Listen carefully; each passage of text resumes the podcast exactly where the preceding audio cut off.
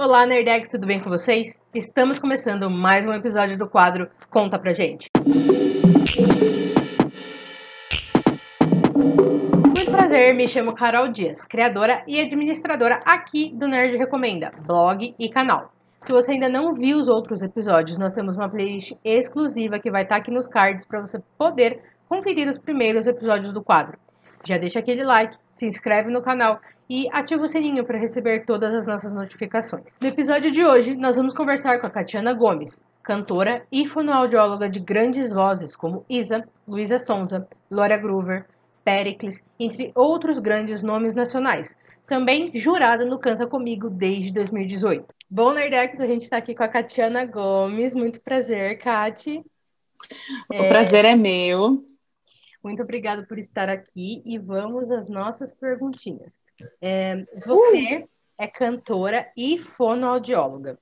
Conta pra Exato. gente o que veio primeiro, o amor pela música ou o sonho da profissão? Como tudo isso começou? Primeiro veio o amor pela música. Meu plano inicial era ser cantora. Meu plano da minha vida era ser cantora. Uhum. Eu não planejei ser fono. E eu é, fui formada em conservatório, fiz o Tom Jobim e cantava profissionalmente em estúdio e tive um problema vocal. Fui até uma profissional, uma fonoaudióloga, passei em consultas com ela e eu não fui ajudada por ela. Ela não conseguiu me ajudar. Isso me frustrou bastante, porque na, nos anos 90 não se falava de fono para cantores, não tão adaptado, não com a fisiologia vocal tão encaixada no mundo musical como está hoje. Uhum. Né? Hoje, em vista do que era, nós estamos muito bem inseridos, somos valorizados, reconhecidos, solicitados. Mas antigamente não se falava sobre isso. E a profissional, eu não sei se ela não sabia, se ela fingiu que não sabia, se ela pensava que o que ela sabia era suficiente, mas ela não conseguiu me ajudar. E eu investi, na época, um, um, um valor muito alto para mim, na época. Não só para mim, mas até me lembrando e atualizando esse valor hoje monetariamente, era bem alto. E eu pegava o cachê de um show, ia lá e dava, entendeu? E não me ajudou. Então, eu, na raiva mesmo, fiquei muito contrariada, fui para a faculdade estudar e aprender para mim. Falei, eu vou aprender para eu mesma me resolver, não depender mais de ninguém. E aí eu me formei, estudei. Quando eu saí da faculdade, eu já saí com um plano profissional. Eu falei, não, vou atuar um pouco como fono, vou atuar, vou fazer os dois. Comecei a atuar em UTI neonatal, meu plano não era fono para cantores de voz artística, atuei em fonoaudiologia neonatal, e meu esposo aqui falou para mim, ele falou, bem, você leva tanto jeito para voz, por que você não atua com cantor? Você tem tanto amigo cantor? E, e, são coisas tão óbvias, né? Eu cantava, tinha tantos amigos cantores e não tinha planejados para mim. Aí eu falei, não, ninguém vai querer, imagina. Você é louco? O povo vai querer passar comigo? Ele falou, você acha que quando alguém abre uma padaria, a pessoa pensa que ninguém vai querer comprar pão, porque já tem padaria vendendo pão? Cada um compra o pão de onde quiser. E aí eu não foi tão simples assim, porque eu fiquei com muito medo, muito apavorada mas ele me encorajou e aí ele me ajudou, achou a sala. E parecia que ele era o fonoaudiólogo já.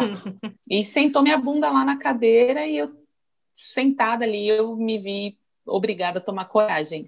Pode Até um vir o primeiro paciente e eu ver que, que era real, mas que eu é que não, não entendia como é que funcionava, né? Pode ser um pouco de medo da frustração que você teve com outro atendimento. Com, Podia, com na verdade, é, eu não tinha medo de, do meu desenvolvimento profissional só.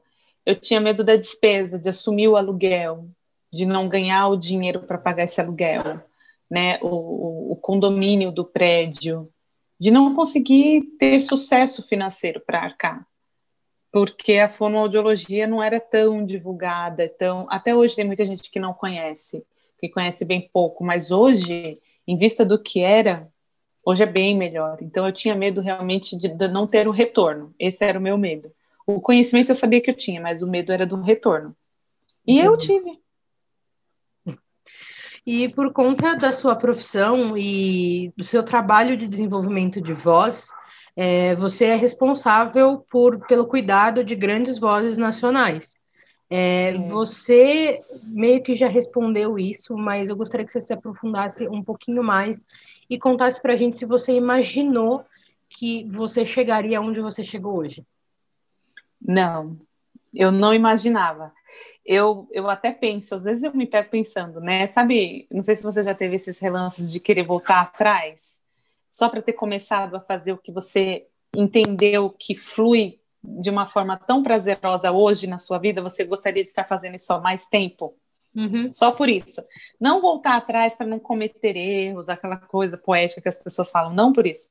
Mas é que quando você entende que algo flui tão gostoso na sua vida, tão naturalmente, isso é próspero, né? A prosperidade uhum. nesse sentido, eu gostaria de ter feito por mais tempo. Por exemplo, não ter atuado na UTI neonatal e ter feito exatamente como eu faço agora há muitos anos atrás, mesmo que ninguém fizesse. Eu gostaria de ter tido essa oportunidade, porque tido a oportunidade, não, eu tive de ter feito isso na oportunidade que eu tive. Uhum. Porque é, eu não sabia que, na verdade, você só descobre que não tem tantas pessoas fazendo o que você faz quando você já está fazendo. Como para mim era muito óbvio como cantora, eu achava que para todo mundo era. Até eu começar a atender, passar alguns anos atendendo e perceber que não, que aquilo, que a minha proposta terapêutica não era tão comum quanto eu pensava e que por essa exclusividade do meu jeito de pensar, esse jeito que eu tenho de, de organizar o método de, de correção, que aí é onde a gente consegue sucesso, isso é uma coisa minha. Mas a gente aprende muito, na, não sei na sua criação, mas na minha, que a gente, a gente aprende que não que não, não que somos especiais, entendeu? Mas que a gente não é nada, não é nada, realmente nada especial, que você é facilmente substituível. E aí você vai trabalhando achando que você não tem nada de interessante para agregar. Você já vai com esse pensamento meio recuado, sabe? Até você trabalhar, desenvolver e perceber que o que você tem agrega sim para você virar a sua chave, né? Aí você já viveu aí cinco anos de trabalho. É, você também já foi jurada de um reality musical. Conta pra gente Isso. como foi essa experiência de ser uma jurada. Olha, começou em 2018. Foi é um programa da Record, Canta Comigo. Na época ele foi apresentado pelo Gugu Liberato, que agora faleceu, né? E eu participo dele até hoje. Fizemos em 2018, 2019, 2020 e vai ter também agora em 2021. E é um reality de cantores que o objetivo do programa é que o cantor faça você, que é jurado, sentir uma empolgação para ter vontade de cantar com ele. Então, todos nós somos microfonados e, e damos o nosso voto. Somos em 100 jurados. E quando o cantor canta, se você gostar do que ele está cantando, independente de ser bonito, se te empolgou, você aperta o seu botão, dá seu voto para ele, seu microfone abre, imediatamente você fica de pé e canta junto e a sua voz sai no microfone. É muito divertido. Eu fui, eu, eu, as pessoas já me perguntaram até como que funciona para ser jurada do programa, e eu fui encontrada na internet, a pessoal da produção, eles dão um Google, então eles precisam de um perfil de uma entrevistadora, uma blogueira que fale sobre cinema, eles dão um Google, apareceu o seu nome, eles vão te chamar, fazer a proposta, perguntar se você gostaria, ver se você tem interesse. Uhum. E foi assim que me acharam. Deram um, um Google e encontraram meu material na internet. E eu topei, meio. Não sabia muito do que se tratava, né? Televisão, a gente fica meio preocupado. Mas agora que eu faço parte, eu, eu amo, assim. Aí você tem aquela família de 100 doidos ali no painel, é muito divertido. E em algum momento do programa você já se pegou é, cantando junto com aquele com o artista por conta de técnicas ou você só vai de fato no embalo? Não, na verdade, o tempo todo, é... às vezes eu penso assim, né? Eu julgo na minha cabeça, falo, ai, hoje eu tô, tô na emoção, hoje eu não vou ligar para a parte técnica, hoje eu vou no meu coração, porque às vezes você chega nessa vibe no dia, você tá uhum. tá empolgadão e tal. E quando eu chego lá que a pessoa começa a cantar, eu não consigo me desvencilhar da, do da meu emoção. conhecimento interno, né? E aí eu acabo quero julgar só com a parte da emoção, mas a parte técnica pinta na frente da, da minha cabeça fora do meu controle. Aí o, o apresentador às vezes te chama e fala: Ai, Catiana, te vi cantando aí tão empolgado, o que você achou da apresentação? Aí lá vou eu falar: Ai, essa respiração está maravilhosa, esse apoio, não sei o quê, esse agudo, ai, esse médio. Quando eu vejo, eu já falei toda a parte técnica, mesmo querendo falar só que está muito legal. E você acha que isso te atrapalha de alguma maneira?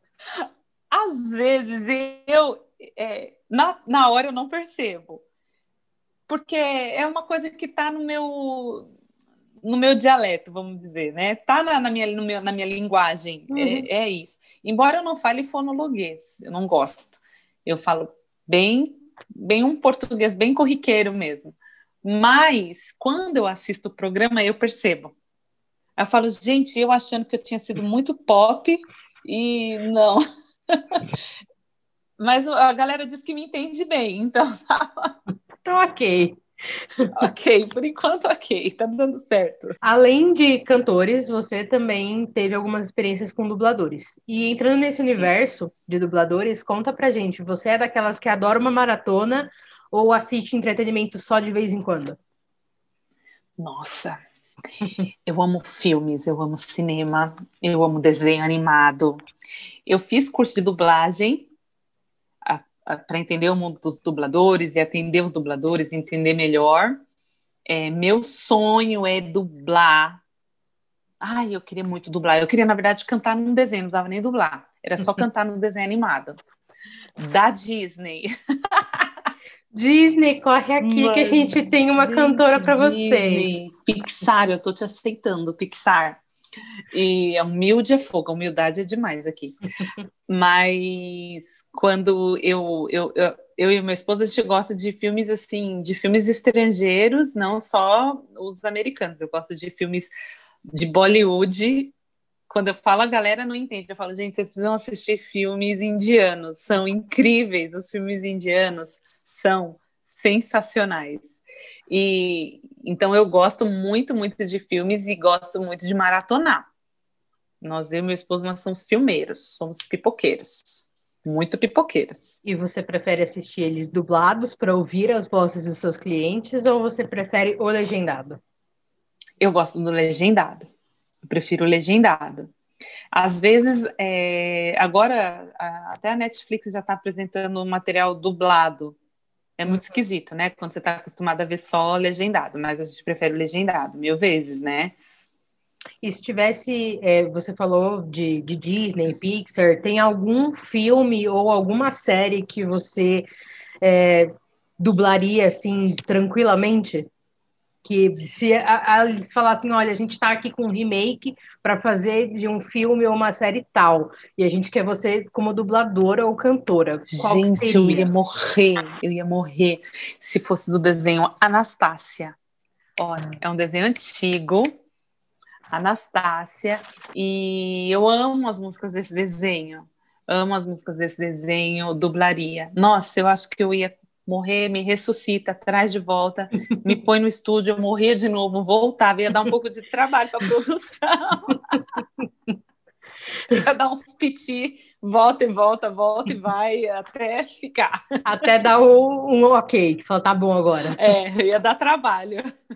E se você pudesse dar dicas é, para as pessoas manterem uma boa voz, é, o que você diria para ela ou quais, qual dica ou quais dicas você daria para elas? Eu ia dizer para essa pessoa que se ela trabalha com a voz, seja como um dublador, cantor, ambos, né? É, que ele pense em cuidar da voz dele todos os dias, todos os dias. Na rotina de quem é profissional da voz, é importante que ele tenha um momento do dia onde ele faça higienização, uma, um exemplo de higienização ele pela manhã ele tomar, por exemplo, 500 a 600 ml de água. para todos, para todos. Você está dormindo às seis, oito horas sem se hidratar. Precisa levantar e tomar muita água. Uhum. Outra questão, uma parte de higienização, por exemplo, também é fazer lavagem nasal, usar fluidificadores nasais, porque muitos têm alergia, ficam secreções no nariz. Então, quem cuida, quem trabalha da voz, precisa ter esse cuidado de higienização e de hidratação logo pela manhã. E precisa ter o hábito de treinar, ter o hábito de treinar, e procurar um fonoaudiólogo desta área, da área de, de voz, voz artística, e ter uma rotina, ou até ter hábito de, de praticar canto, se for cantor, porque já põe a musculatura para treinar, para trabalhar. Ter o hábito de treinar a voz todos os dias, fora os cuidados com a alimentação. Então, quando você tem a voz uh, como tua ferramenta de trabalho, você acaba tendo que ter uns cuidados diferentes de quem não usa a voz para trabalho. Eu tenho alguns amigos do teatro musical e eu sempre ouvi muito falar essa questão, por exemplo, eu, pego muito isso como, é, como exemplo mesmo, né? É, que o chocolate saliva muito, a gente realmente saliva muito. E eu tenho amigos do teatro musical que falam que não tem problema com comer chocolate antes da sessão, antes de fazer algum serviço de dublagem, uhum. porque alguns deles são dubladores. É, o que você me diria sobre isso? Eu, eu sei que cada organismo é de um jeito, né? Isso é uma verdade. É, eu adoro café, e quando eu tomo café, eu sinto a minha boca ficando seca. E eu tenho cantores que tomam café e vão embora. Né? Uhum. Tem gente que, por exemplo, bebe e diz que canta melhor depois que bebe. Eu aconselho a não beber, mas ele se sente bêbado e aí ele acha que porque ele está bêbado ele acaba tendo o juízo alterado e acha que está cantando bonito. a gente fala da alimentação muito, muito, porque a alimentação ela deixa um resíduo, né? muda a qualidade da saliva para melhor ou para pior. Então, às vezes, o cantor é um cantor saudável, que tem um espaço, uma boca grande, um espaço amplo, e aí os resíduos acabam não atrapalhando ele. Para mim, por exemplo, a mim atrapalha, para mim me traz sofrimento, mas sim, tem cantores que lidam muito bem. Não tem gente que fala, ah, eu não posso tomar gelado que eu fico gripado, e tem outro que fala, não, eu só tomo água gelada e canta, não fica gripado. Né? Então, sim, tem essas particularidades do organismo, às vezes é um corpinho ali que cresceu comendo porcaria e já sabe se livrar de tudo, lidar com tudo e vai embora. E aí eu e você a gente come ali um chocolate, uma fritura e já fica com refluxo, já fica com azia.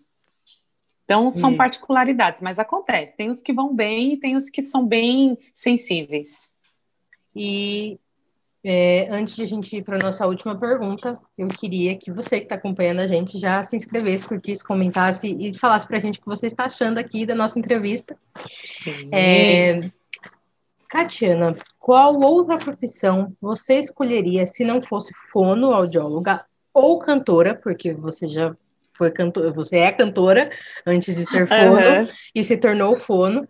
Então, qual outra profissão você teria se não fosse nem cantora e nem fono? E por que esta profissão? Olha, você pode nem acreditar, mas você acredita que eu queria trabalhar com moda? Eu, na verdade, não queria trabalhar com a moda, eu queria trabalhar com o estilismo.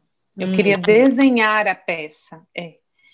é. eu, quando eu vou comprar roupas para mim, eu te falo, eu acho que que quem trabalha com moda estuda e entende a combinação das cores. Isso é um estudo, porque eu acho que eu não levo o menor jeito para isso. Deus sabe o que faz, né?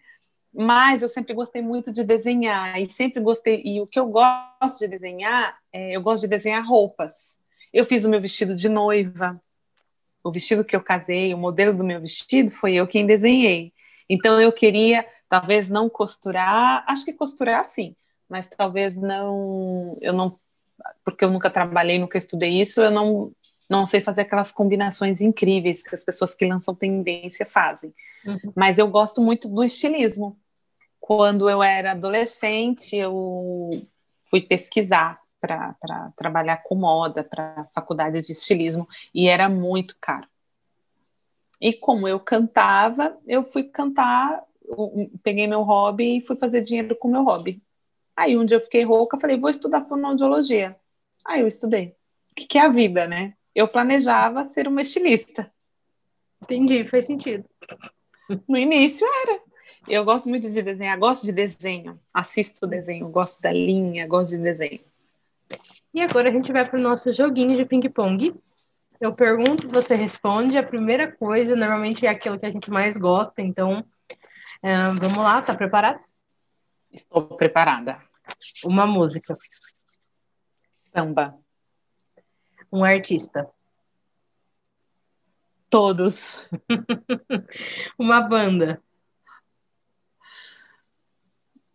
Uma banda. YouTube. Um hobby. Assistir filmes. Um filme. A teoria de todas as coisas. Uma série. O Gambito da Rainha. E um livro. Desvendando a minha voz. E um artista, um ator ou uma atriz, pode ser nacional ou internacional. Um ator nacional, Rodrigo Santoro. E um ator internacional, Tom Cruise. Muito obrigada. muito obrigada por essa entrevista incrível, Catiana. Foi de, de verdade muito obrigada mesmo. É, nós estamos agradeço. chegando no nosso, no nosso último episódio do quadro.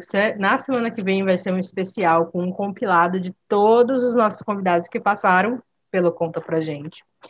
E em fevereiro nós vamos começar um quadro novo, um quadro de lives, então fica ligado para você poder ativar o lembrete das lives, porque a gente vai sempre avisar no Instagram do Nerd Recomenda. E vamos deixar aqui para vocês também adicionarem o lembrete para vocês poderem acompanhar as nossas lives. E quem sabe, Catiane não volta com a gente em alguma das lives para conversar com a gente. A gente não traga Cat com alguns artistas aí para a gente poder conversar. É, muito obrigada mais uma vez, Catiana. Muito obrigada. A eu te agradeço, eu amei. Foi um privilégio. Obrigada pela paciência comigo, com a agenda. Imagina. Foi um prazer, adorei o nosso bate-papo. Muito obrigada, muito obrigada para vocês, Nerdex, que acompanharam até aqui. Fiquem ligados para não perder nada e nenhuma notificação. Beijinhos e até a próxima.